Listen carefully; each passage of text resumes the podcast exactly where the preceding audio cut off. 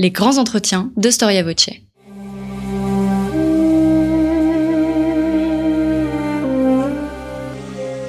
Une émission de la rédaction de Storia Voce.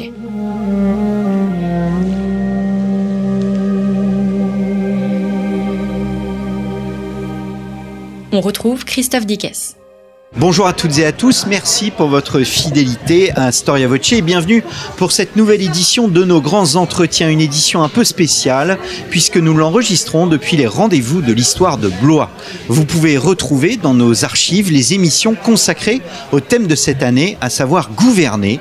Et voici donc la dernière émission de notre cycle enregistrée au rendez-vous de la ville de Blois. Gates Mination, bonjour. Bonjour. Merci d'avoir répondu à notre invitation, d'être à notre micro. Vous êtes docteur en sciences politiques, enseignant à Sciences Po et journaliste au monde, spécialiste de géopolitique. Vous venez de publier chez Passé Composé Les Sentiers de la Victoire avec un sous-titre évidemment très important. Nous allons en parler. Peut-on encore gagner une guerre? Alors Gates euh, Mination, il existe de nombreux livres sur la guerre. Euh, ils sont même légion, mais très peu de livres existent sur la victoire, comme si la victoire ne faisait pas recette. Pourquoi cela? Alors vous avez bien raison. D'abord, merci pour l'invitation et vous avez bien raison d'insister sur le fait qu'il y a quasiment pas d'ouvrage et je crois que je veux pas être euh, présomptueux mais je crois qu'il n'y a pas d'ouvrage sur la victoire en France en français. Il y a un ouvrage qui est sorti en 2013, je crois, d'un militaire qui s'appelait Cumin, euh, Gagner une guerre aujourd'hui, mais on reste dans une sphère militaire. Mais sur la victoire, qui va au-delà pour moi de, la sphère militaire, sur la victoire en tant que sujet euh, de réflexion euh, dans le cadre d'un essai stratégique, il n'y en a pas. Sur la, sur la guerre, oui, vous avez raison, il y en a plein, tous les jours. Et sur la victoire, il n'y en a pas. Alors votre livre est dominé par trois visages. celui d'Achille, celui d'Ulysse et celui d'Hector. Pourquoi ce choix dans la mythologie grecque? Alors, parce que je voulais démontrer euh, par des références au, personnage d'Homère, je voulais démontrer que euh, la notion de, victoire impossible ou de victoire difficile était tout de suite euh, liée aux origines de la guerre. L'Iliade, c'est le premier récit de guerre, c'est le premier ouvrage stratégique, si on peut dire comme ça. Et euh, dès le départ, je voulais faire comprendre que euh, eh euh, ces personnages homériques ont tout de suite pensé à la notion de victoire et à l'incapacité de faire trop confiance à la puissance, à la ruse. Et il était temps de faire aussi confiance à la lucidité. J'ai voulu aussi démontrer que finalement, il n'y a pas de vainqueur. Même dans l'Iliade, il n'y a pas de vainqueur. Je veux dire, Achille regrette ce qu'il a fait, ce qu'il a été, et au fond des enfers, il dit que dans, un, dans une discussion avec, euh, euh, Ulysse, il dit qu'il aurait préféré être mortel que demi-dieu. Ensuite, euh, bah, Hector a perdu, et encore qu'il a peut-être gagné quelque chose, mais il a perdu. Et Ulysse a aussi perdu, je veux dire, il, a, il est resté dix ans à se battre, si on considère que l'Iliade est véridique, donc dix ans, et en plus dix ans pour rentrer chez lui à Ithac. Donc 10 euh, ans pour revoir euh, sa femme, 20 ans en tout. Il n'a pas vu grandir son, fils, il n'a pas pu vraiment vivre son amour avec sa femme. Donc euh, je pense qu'il a aussi perdu. Personne n'a gagné dans la guerre de Troie. Hmm. Alors, Et je voulais le démontrer ça. Hmm.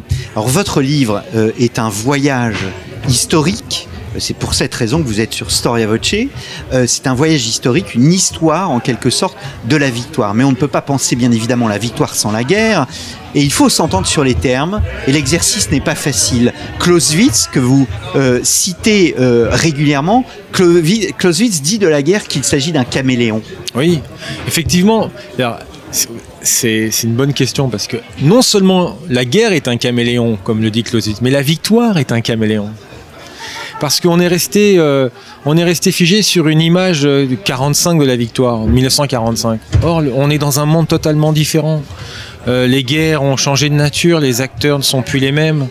Et euh, on va revenir à la fin de l'émission sur les et j'ai voulu voilà et j'ai voulu démontrer que la victoire en tant que concept avait sa propre trajectoire, sa propre histoire Euh, j'ai essayé de, dans cet ouvrage de, de prendre de, façon structurelle la victoire d'un point de vue empirique, c'est ce que vous venez de dire avec l'histoire de la victoire, qui a connu des, des césures et c'était intéressant de les relever. J'ai voulu aussi évoquer la victoire comme quelque chose qui ne tombait pas du ciel, il y a une technique, il y a une stratégie de la victoire.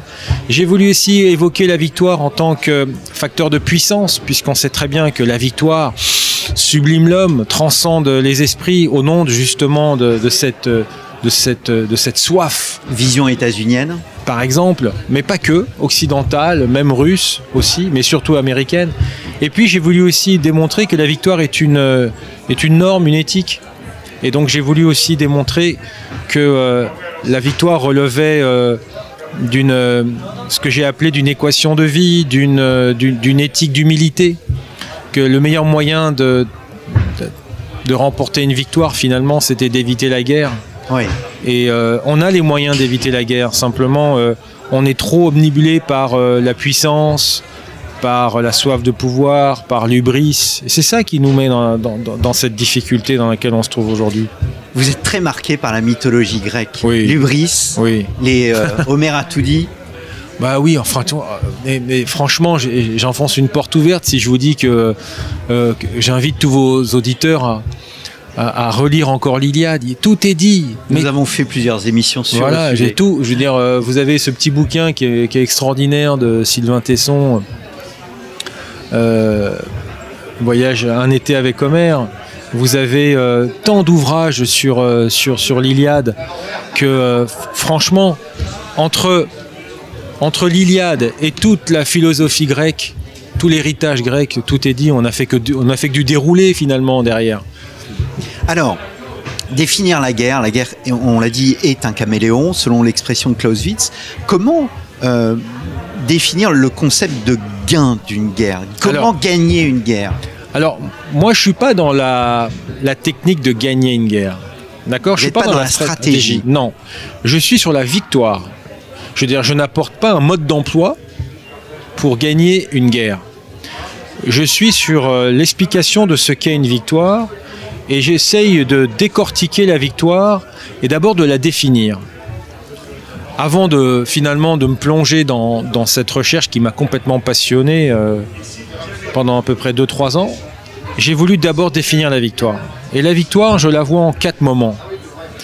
Vous avez d'abord la victoire militaire, qui consiste à remplir vos objectifs de guerre, c'est-à-dire le volet militaire vous avez la victoire politique. C'est cette victoire qui consiste à remplir vos buts de guerre. Les deux réunis consacrent la victoire stratégique, mais c'est pas fini. On est toujours au deuxième moment. Le troisième moment, c'est de signer avec votre ennemi une paix durable, inclusive et juste. Et là, on est au troisième moment. C'est pas encore fini pour avoir la victoire. Le quatrième moment, c'est de finalement renoncer aux armes en cas de nouveau litige avec votre ancien ennemi. Une fois que vous avez ces quatre moments réunis, vous avez une victoire. S'il en manque un, ce n'est pas une victoire. C'est un avantage, c'est une victoire militaire, c'est une victoire politique, c'est une victoire stratégique, mais ce n'est pas la victoire au sens plein du terme. Et pour moi, l'archétype de la victoire, c'est 1945. Là, on a tout, tout réuni. Et le mauvais exemple de la victoire, qui va, va pas jusqu'au bout, mais on croit que c'est une victoire, mais elle va pas jusqu'au bout, c'est 1918. Mmh.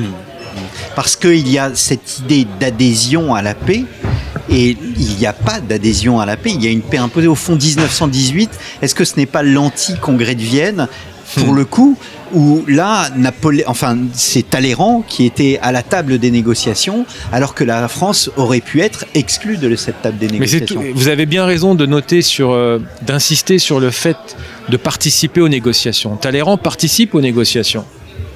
Les Allemands ne participent pas aux négociations en 18. On leur impose un diktat. Euh, Talleyrand ne vit pas 1815 comme une paix de punition il y a une paix de réconciliation. 1918, c'est une paix de punition. Ce n'est pas 1945 qui est une paix de réconciliation. Et euh, on s'aperçoit vite de l'erreur. Alors, souvent, vous avez fait allusion à 1815, 1918 et 1945. Pourquoi c'est important? Parce que souvent les puissances, les grandes puissances, peuvent perdre des guerres, mais ne perdent jamais la paix. Ils gagnent la paix. Pourquoi? Parce que, et je suis pas le seul à le dire, mais parce que il n'y a pas que l'outil militaire pour caractériser une puissance. Il y a d'autres instruments. Par exemple, euh, l'appareil, euh, euh, diplomatique, les ressources démographiques, les ressources naturelles, votre positionnement, votre, importance stratégique. Dès lors que vous, avez, vous remplissez quelques éléments de, de la sorte, vous, vous êtes tout de suite intégré, vous êtes tout de suite euh, l'objet d'un intérêt de la part de vos anciens ennemis ou de vos puissances euh, alliées qui elles ont tout intérêt pour une raison ou pour une autre à vous réintégrer dans le jeu. Or, le problème, c'est qu'en 18, on n'a pas réintégré l'Allemagne, on l'a mise à l'écart. Et en 1815, on a réintégré la France. Mhm. En 1945, on a réintégré le Japon et l'Allemagne. C'est très important, je veux dire, 1918-1919, pour faire simple, la paix est écrite dans les clauses de Versailles. Euh, la guerre est écrite déjà dans les clauses de Versailles. La guerre à venir est mhm. écrite dans les clauses de Versailles. Et c'est tout l'enjeu du troisième moment dont je vous parle, c'est-à-dire de signer une paix juste, durable et inclusive. Alors, nous allons faire un bond dans le temps. Euh, vous avez une méthode que j'ai beaucoup appréciée. Euh, vous avancez de façon concentrique avec un schéma particulier, ce que vous appelez la roue de la victoire. Et d'un point de vue pédagogique, c'est génial. Au centre se trouve la perception de la victoire dans l'Antiquité. Et plus, avance, plus vous avancez dans votre livre, plus vous ajoutez des cercles pour définir les ajouts au fil des temps. Est-ce qu'on peut commencer par l'Antiquité? Bien sûr, et tant mieux. Parce que d'abord c'est une période passionnante, mais c'est une période aussi où euh, la victoire est une notion euh, qui est... Euh, euh, hétérogène. C'est-à-dire que pour moi, vous avez... Euh, on, part de quoi? La victoire, c'est quoi finalement? C'est une domination. Dès lors que l'un l'emporte sur l'autre, il domine. Mais alors, qu'est-ce qu'on domine dans la victoire? Et dès l'Antiquité, avec même la haute Antiquité, qu'est-ce qu'on domine finalement au départ? Ben, On domine d'abord la nature. Dominer la nature, c'est pour une notion, pour un, résultat de survie. Donc dominer la nature. La nature étant euh, le climat, la faune, la flore, tout ça on domine la nature. La famine, il faut savoir euh, manger pour, euh, euh, pour pouvoir se battre. On retrouve cette survie tout au long de l'histoire, puisqu'on a des États qui vivent aussi aujourd'hui, ou des peuples qui vivent des guerres de survie. Donc c'est important cette notion de survie, elle est capitale. Pas pour les grandes puissances. Ils mettent jamais en cause leur survie. Un régime peut-être, mais une puissance non, un État non. Donc la survie. Ensuite, vous avez la, notion de dominer euh, finalement euh, les richesses. C'est la deuxième. Et ça, c'est la puissance. Dominer les richesses, c'est quoi? Ben, C'est dominer euh, le territoire, dominer les ressources naturelles de l'autre, dominer notamment les femmes. en Antiquité, c'était très important de, pouvoir dominer les femmes et aussi dominer les humains avec les notions d'esclaves. Donc c'était très important comme source de travail. Donc ça, c'est la puissance. Ensuite, vous avez euh, le troisième volet de la domination, c'est de se dominer soi-même. Celui qui, qui rentre en guerre, d'abord, doit le souverain doit se dominer. Hmm. Et ça, c'est quoi? C'est la gloire, c'est rentrer dans l'histoire. C'est la gloire.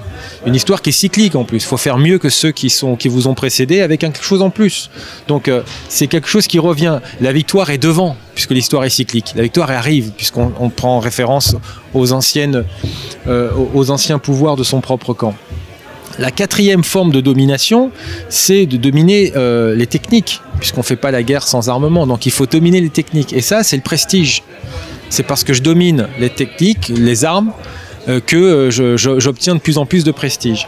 Le cinquième, qui est assez, fondamental, le cinquième moment de, domination, c'est dominer l'autre. Et là, c'est la paix. Il y a deux manières de dominer l'autre. Soit je l'écrase, c'est la paix de Carthage, soit je l'inclus. Hmm je l'inclus dans la paix. Et et c'est le départ, c'est le début de la paix juste, c'est le début de la guerre juste quelque part aussi, Cicéron et compagnie. Et le dernier volet de la domination, c'est de dominer les siens, et c'est l'ordre. L'ordre, c'est-à-dire pour éviter la guerre civile. Donc, ces six Camembert, j'ai envie de vous dire, forme le processus de formation de la victoire. Et puis après 476, la chute de l'Empire euh, romain d'Occident, vous avez un deuxième processus parce que tout, tout est cassé, tout, tout est effondré en 476, puisqu'il n'y avait qu'une seule puissance, c'était l'Empire romain. Donc tout s'effondre à partir du, du, du 5e siècle. Il faut reconstruire. Mais alors qui reconstruit? Eh bien, quatre, quatre, euh, quatre acteurs, voire cinq, mais euh, dans des logiques un peu différentes. Vous avez euh, Byzance, on est dans la survie. Mille ans à, à, discuter, à savoir, à réfléchir comment survivre. Mille ans. Et ça a tenu, euh, oui, mille ans. C'est Byzance. Euh, les barbares, les barbares, enfin, ceux qu'on a appelés les barbares. C'est-à-dire euh, ceux qui sont dans une logique de puissance, mais aussi une logique de survie. Ensuite, le, les, euh, alors, les Occidentaux, j'ai envie de dire, ou les Européens, enfin, c'est-à-dire les Francs, euh, les Germains, tous, et tous ces peuples d'Europe occidentale, qui eux sont dans l'ordre et, euh, également la paix. parce qu'ils veulent reconstruire ce qui a été détruit. Je veux dire, Charlemagne ne pense qu'à une chose, c'est de reconstituer l'Empire romain. Et puis, le, quatrième, c'est le le monde arabe, enfin les musulmans on va dire à l'époque. Euh, les musulmans qui eux veulent justement jouer plutôt euh, sur euh, le religieux. Mm. C'est la nouvelle dimension et c'est le début de la guerre totale. C'est très important ce que vous dites. D'abord, l'aspect religieux, c'est qu'il y a en quelque sorte une nouvelle dynamique qui est propre à l'époque médiévale, c'est ce fait religieux. Oui, effectivement, je veux dire, ceux qui vont euh, ceux qui vont. Alors, bien entendu, chez les chrétiens, il y a tout de suite cette réflexion euh, sur euh, mais peut-on se battre et en même temps. chez Saint Augustin, il y a exactement, des guerres justes, exactement, hein. exact, effectivement. Et, et mais on, en, on, est en, on est encore au, au début d'une réflexion. Ce n'est pas encore adopté par l'ensemble, je dirais, des pouvoirs constitués.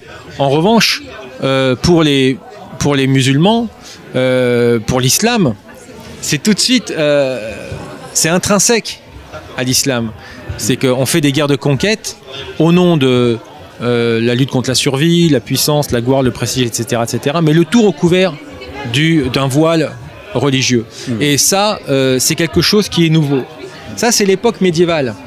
Puis vous avez euh, ce que j'ai appelé le processus d'intégration, c'est-à-dire qu'il manque un élément intégrateur à cette victoire.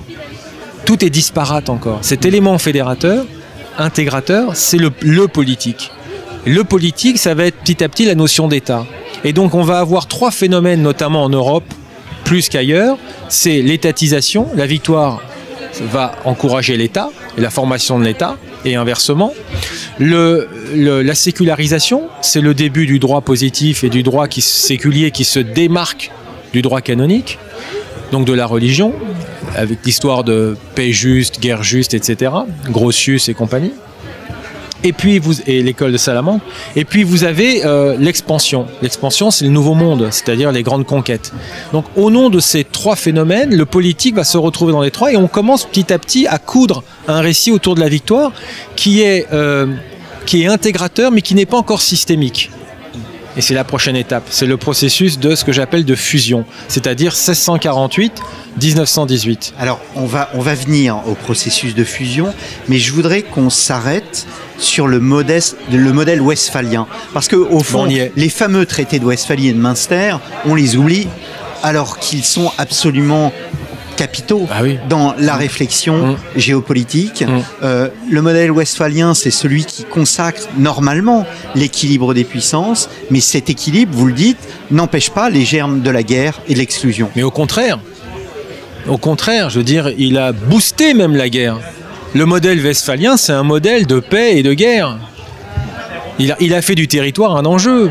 Il a fait de l'équilibre des puissances un enjeu. Il a fait de, euh, de la puissance même un enjeu. Le système westphalien, la victoire westphalienne est une, victoire de puissance. C'est-à-dire que euh, c'est indissociable. Vous, vous remportez des guerres, vous êtes plus puissant. Ensuite, euh, c'est la victoire et l'État. Il y, a six, il y a six volets. Il y a victoire et puissance, victoire et État, euh, victoire décisive. C'est ça aussi Westphalie, c'est la victoire décisive pendant à peu près plus de trois siècles. C'est euh, la finalité. Il y avait un objectif, dire à partir de 1789 euh, et les guerres napoléoniennes, on commence de plus en plus à mener des guerres idéologiques. Les nations armées. Et, et c'est là où il y a tout le paradoxe de la victoire, parce que euh, au fond, les traités de Westphalie, ils sont là pour mettre fin à une guerre qui n'en finit plus. Et euh, la victoire, euh, bah, la victoire est au fond absente. Non, elle est là. Elle est là la victoire, puisque vous avez des puissances qui se sont constituées sur le système westphalien, qui était un système européen au départ.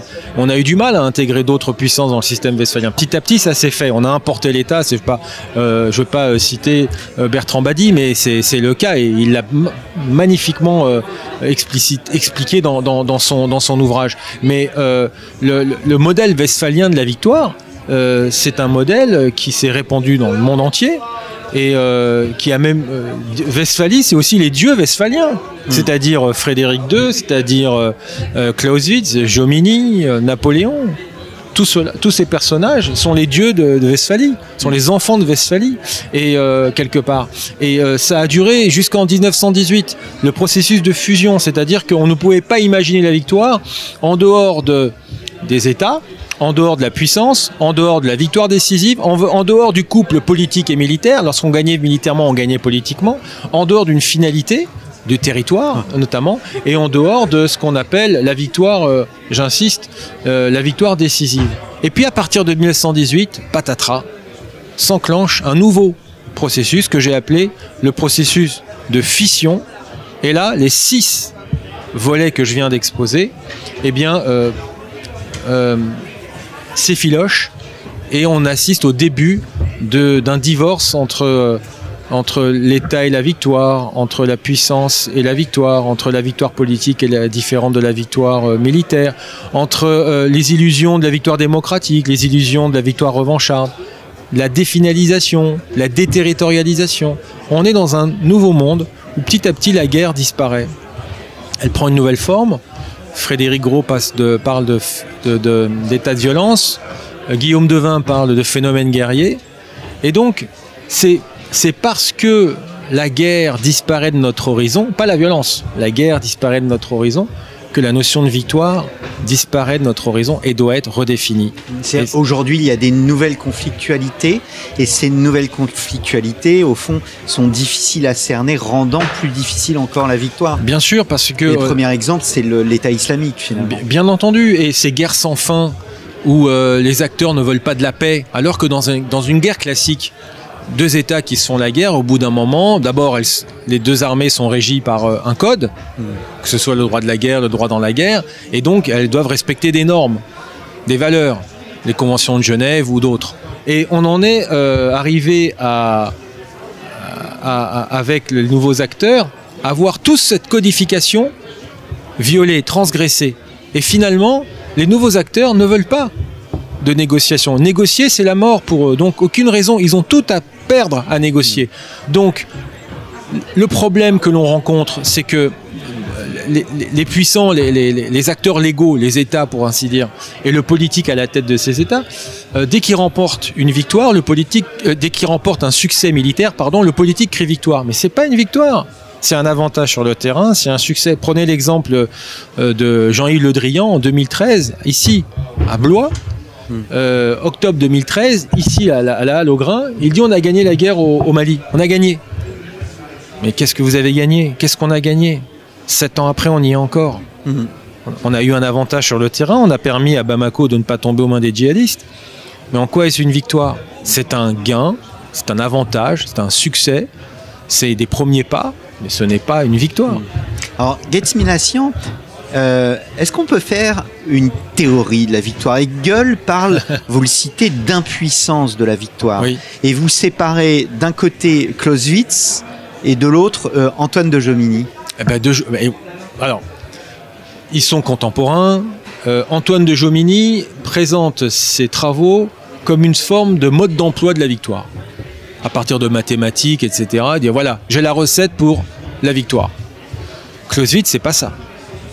Clausewitz, c'est tout sauf ça. Clausewitz, c'est un théoricien de la guerre et de la paix, et c'est un théoricien qui essaye, euh, tout en étant dans une dialectique de la paix et de, la, guerre, et qui essaye de conceptualiser, je dirais, de moderniser l'idée de guerre, de philosopher autour de la notion de guerre, dans une approche à la fois fonctionnelle et structuraliste. D'où le, fameux débat aujourd'hui entre est-il dépassé ou pas. Mais Jomini, c'est autre chose. Jomini, qui va d'ailleurs inspirer la pensée stratégique américaine de Jomini, lui, il va rester dans une sorte de mode d'emploi de la victoire.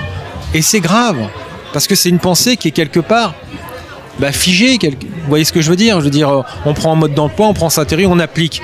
Mais la théorie de la victoire, elle existe. Et ce qui est terrible, c'est qu'elle existe qu'aux États-Unis ou dans le monde anglo-saxon. C'est pour ça qu'ils sont en avance dans les travaux sur la victoire aux États-Unis. Euh, nous, on n'a pas de bouquin sur la victoire. Euh, aux États-Unis, il y a carrément euh, peut-être un, courant de pensée. Moi, j'ai le sentiment, finalement, à l'issue de cette recherche, je me suis dit, bon, si le bouquin et le livre est si conséquent, c'est parce que j'ai voulu, à la fois démontrer que, euh, que la victoire était une notion qui n'avait jamais été l'objet d'une recherche en France. Je sais qu'il y a des travaux qui auraient pu exister, qui n'ont pas existé malheureusement. Euh, mais euh, j'ai le, souci du, travail inédit, c'est-à-dire euh, super, je peux dire ce que je veux, mais en même temps, je suis au bord du ravin. Et il faut faire valider ensuite euh, la thèse que l'on défend.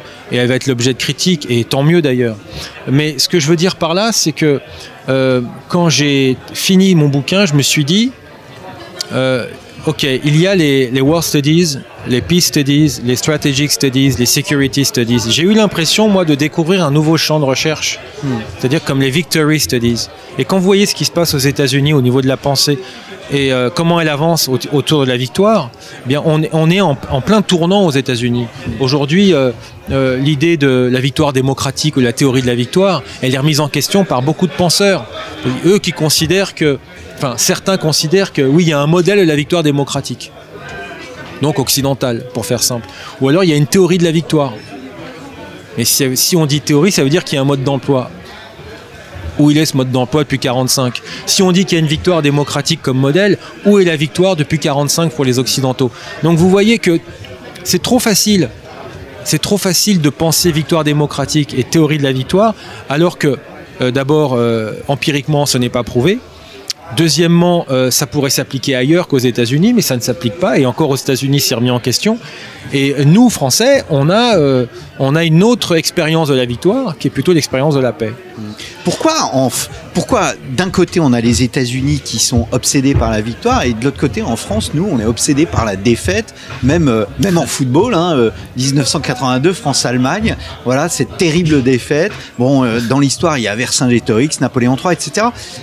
On, en- on- on est obsédé par cette défaite. Et on est par ces obsédé, défaites. mais on est obsédé par ces défaites parce que euh, hmm.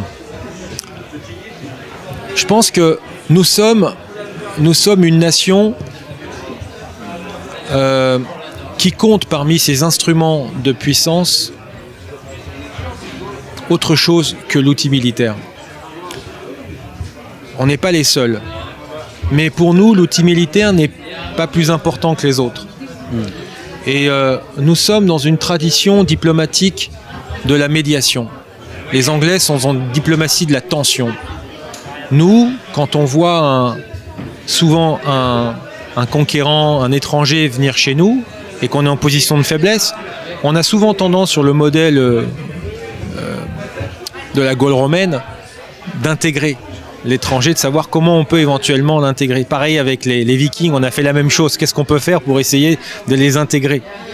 Et euh, ça ne remet en rien la qualité de nos, militaires. Nos militaires sont excellents. Il n'y a, a pas à redire. Mais on a d'autres instruments de puissance et on joue là-dessus. Quelle est la dernière guerre remportée par les Français? Seule. La dernière guerre remportée seule par les Français. 1838-1839, la guerre des pâtisseries La guerre des... pâtisseries contre le Mexique. Une expédition punitive. Et encore, est-ce qu'elle est vraiment gagnée D'après mon critère, elle l'est pas, mais elle l'est gagnée quand même parce qu'il y a une victoire, euh, militaire nette seule. Mais on devait signer un accord euh, commercial avec le Mexique. C'était dans nos objectifs, dans, nos- dans nos buts de guerre. On l'a jamais signé. Donc la victoire politique, elle n'y est pas. Donc euh, on est euh, on est dans cette phase-là. Ensuite, euh, dans notre histoire, nous, euh, contemporaine, à nous Français, l'histoire contemporaine, euh, il y a toujours eu à des moments difficiles, pas un homme providentiel, mais quasiment une pensée providentielle qui nous a permis, comme je vous le disais il y a 10 minutes, de nous réintégrer dans le jeu des puissances. C'est Talleyrand en 1815, c'est Gambetta et Thiers en 70, c'est Clémenceau en 1819 et c'est De Gaulle en 45. Parce qu'on, je vous dis, on a d'autres instruments de puissance. Quand De Gaulle, Clémenceau, Gambetta, Thiers et Talleyrand parlent, il y a toute la puissance non militaire française qui parle derrière eux. Votre ouvrage se termine par un hymne à l'humilité. Oui. Euh, une citation de Simone Veil, la philosophe. Euh, les vainqueurs et les vaincus sont, je cite, frères dans la même misère. Le vaincu est une cause de malheur pour le vainqueur, comme le vainqueur pour le vaincu. Et vous, dans votre analyse des nouvelles conflictualités, vous dites que euh, les nouvelles conflictualités, au fond, nous obligent à considérer l'imaginaire de la victoire comme étant vide. C'est un mot euh, assez terrible. Ben, c'est ce que je pense qu'à partir du moment où vous êtes dans des guerres sans fin, dans des guerres où votre euh, ennemi, qui est difficilement identifiable, parce qu'on ne peut pas faire la guerre contre un terrorisme, je veux dire, ça veut rien dire. On ne fait pas la guerre contre un phénomène social, on ne fait pas la guerre contre un mode opératoire. C'est comme si on disait de faire la guerre contre la guérilla en tant que telle. Pas que des guérilleros, mais la guérilla en tant que telle, ça veut rien dire du tout. Et euh, quand on, quand on est dans une situation de, de guerre sans fin, où donc où l'acteur, votre, votre ennemi, entre guillemets, est difficilement identifiable et ne veut pas la paix, comment on peut imaginer euh, la victoire? Quand vous imaginez aussi que euh, il n'y a pas assez de militaires sur le terrain parce qu'il y a un manque de budget, il y a un manque de volonté, d'implication, on donne à nos soldats au Mali qui font des miracles, à 4500 hommes au Sahel pour un, territoire grand comme euh, qui va de, la Pologne au Portugal. C'est-à-dire, on se moque de qui? On croit que c'est nos soldats uniquement qui vont euh, régler le problème du terrorisme. Il faut revoir tous nos marqueurs préventifs, tous nos modes de régulation. Il ne faut pas attendre qu'un conflit, euh, euh, il faut pas attendre qu'une situation arrive à, au- à son paroxysme de, du conflit pour intervenir. C'est bien en amont. Et, Et mais puis- le problème, c'est que les États ne veulent pas à cause de la puissance, toujours cette puissance. L'ubris. Voilà, On y exactement. revient. Achille, Achille, Achille, Achille. Mais euh, il n'y a pas qu'Achille. Alors on dit, allez, c'est bien, on va prendre Ulysse. Mais on reste dans la même problématique de la victoire. On reste dans la même logique, gagner. Moi, je suis plutôt hectorien en me disant, attention, un peu comme ce qu'avait fait Jacques Chirac en 2003 lorsqu'il dit non à la guerre en, en Irak. Il devient hectorien. Qu'est-ce qu'on fait là? C'est quoi les conséquences d'une intervention en Irak? Vous savez ce que c'est que le Proche-Orient à cette époque? Et c'est ce qu'en fait il est en train de dire aux Américains et, et aux Qui ne le Anglais. comprennent pas et qui ne le connaissent pas. Exactement. Et donc, euh, il, est, il est dans la prévention. Euh, lorsque euh, même quelque. Et, et c'est pas être pacifiste de dire ça. C'est pas être. Parce que Hector, il assume son rôle de chef des armées de Troie et il va à la guerre, il en meurt même. Donc, c'est pas du tout dans une logique défaitiste, décliniste et non violente. C'est juste la notion de besoin. Est-ce qu'on a besoin d'aller en guerre? Je pose la question. Ce, ce mot quand même d'humilité, il est bien éloigné de cette notion de puissance. Totalement, c'est même l'inverse. Mm. Mais si on était, si, si, si on acceptait, alors je suis pas, je suis pas naïf, je suis pas dans l'utopie. Je dis juste qu'à un moment donné, il faut, euh, il faut faire preuve de, de, de bon sens et de modestie. Lorsque Pierre Mendès France obtient euh, la paix en 54, il fait preuve d'humilité. Euh, et c'est là-dessus qu'il faut travailler. Euh, on, est, dans une guerre aujourd'hui qui est sourde, mais qui est fondamentale, c'est la guerre des normes. Pendant trois siècles, les normes étaient édictées par les Occidentaux, ces normes se sont universalisées, et elles ont été adoptées par d'autres acteurs que l'Occident. Sauf que ces acteurs sont de plus en plus puissants et aujourd'hui ne comprennent pas ces normes. Ça ne fait pas partie de leur civilisation, de leur héritage. Et donc, elles les contestent. Ces acteurs contestent. Ces puissances contestent ces normes, notamment la Chine. Et elles voudraient imposer les siennes. Parce qu'en fait, qu'est-ce qui fait une intervention? C'est d'abord un cadre réflexif, intellectuel, normatif. Finalement, quand on intervient à un endroit, on intervient pourquoi Pour aider des populations civiles, pour je ne sais quoi, mais c'est toujours autour de normes, de règles. Or, les Occidentaux suivent ce mode, mais les autres comprennent pas. Donc, ils ont leurs propres critères d'intervention, leurs propres critères de normes. Et aujourd'hui, cette guerre qui est là, entre des, des normes, euh, qui est sourde, eh bien, on la retrouve un peu dans le monde entier entre un mémoriel impérial et un mémoriel dominé. Pourquoi je dis mémoriel? Parce que ce n'est pas affiché en tant que tel comme politique, encore que quand on voit les Russes ou les, ou les Turcs, on peut se poser la question. Mais en Occident, c'est un mémoriel, c'est-à-dire qu'il y a un inconscient impérial chez les peuples occidentaux, mais pas que, et je vais y venir. En gros, qu'est-ce que je veux dire par là? Ce que je veux dire, c'est que tout peuple, toute nation qui a connu l'impérialisme comme un régime politique ne s'en affranchit jamais. Hmm. Il y a un moment donné, il y a toujours cette volonté de domination qui revient. Et euh, lorsque, euh, tant que l'Occident n'aura pas reconnu le reste de l'humanité, justement dans son historicité et dans son humanité, on n'avancera pas. Ça, c'est le mémorial impérial. Vous avez l'autre côté, le mémoriel dominé. C'est ceux qui, dans leur histoire, ont toujours cherché à obtenir une place au nom de la survie. Et ces, catégories, euh, cette catégorie du mémoriel dominé, euh, cherche systématiquement à dénoncer toujours l'autre, donc l'Occident, comme euh, le responsable de leur malheur. Mais il y a de plus en plus de travaux aujourd'hui, ça commence vraiment à venir, sur la responsabilité des élites de ces peuples dominés, pour dire, vous aussi, vous avez votre part de responsabilité. Et au milieu, entre ces deux mémoriels, mémoriel impérial et mémoriel dominé, eh bien, vous avez les puissances émergentes qui jouent sur les deux tableaux. Vis-à-vis de l'Occident, elle dit nous aussi nous sommes humiliés. Vous nous avez humiliés. Alors qui rentre là-dedans? Eh bien, les Russes, les Turcs, les Chinois disent vous nous avez humiliés, les Indiens, vous nous avez humiliés, vous les Occidentaux. Mais ils oublient de dire, les Chinois, les Turcs, les Russes, qu'ils ont humilié les petits, leurs voisins. Allez dire aux Kurdes, aux Arméniens, aux Chypriotes, aux Grecs, etc., s'ils n'ont pas été humiliés par les Turcs. Allez dire aux Lituaniens, aux Ukrainiens, aux Caucasiens, s'ils n'ont pas été humiliés par les Russes. Allez dire aux, aux Tibétains, euh, aux, Ouïghours, s'ils sont pas humiliés par, euh, par les Par Chinois. Chine, oui. Voilà. Donc euh, ça, on veut pas le voir. Vous voyez ce que je veux dire? Ça, ces peuples-là, ces, ces puissances-là ne veulent pas voir l'autre comme leur égal, parce qu'elles ont, elles sont porteuses. Ces puissances sont porteuses, je dirais, d'un ADN encore impérial. Nous aussi, nous aussi en Occident, mais nous, en France, on est un peu à part parce qu'on est une république maintenant et on a un héritage républicain qui nous fait liberté, égalité, fraternité. Mais on a encore ce réflexe de dominant. On est toujours dans le modèle westphalien.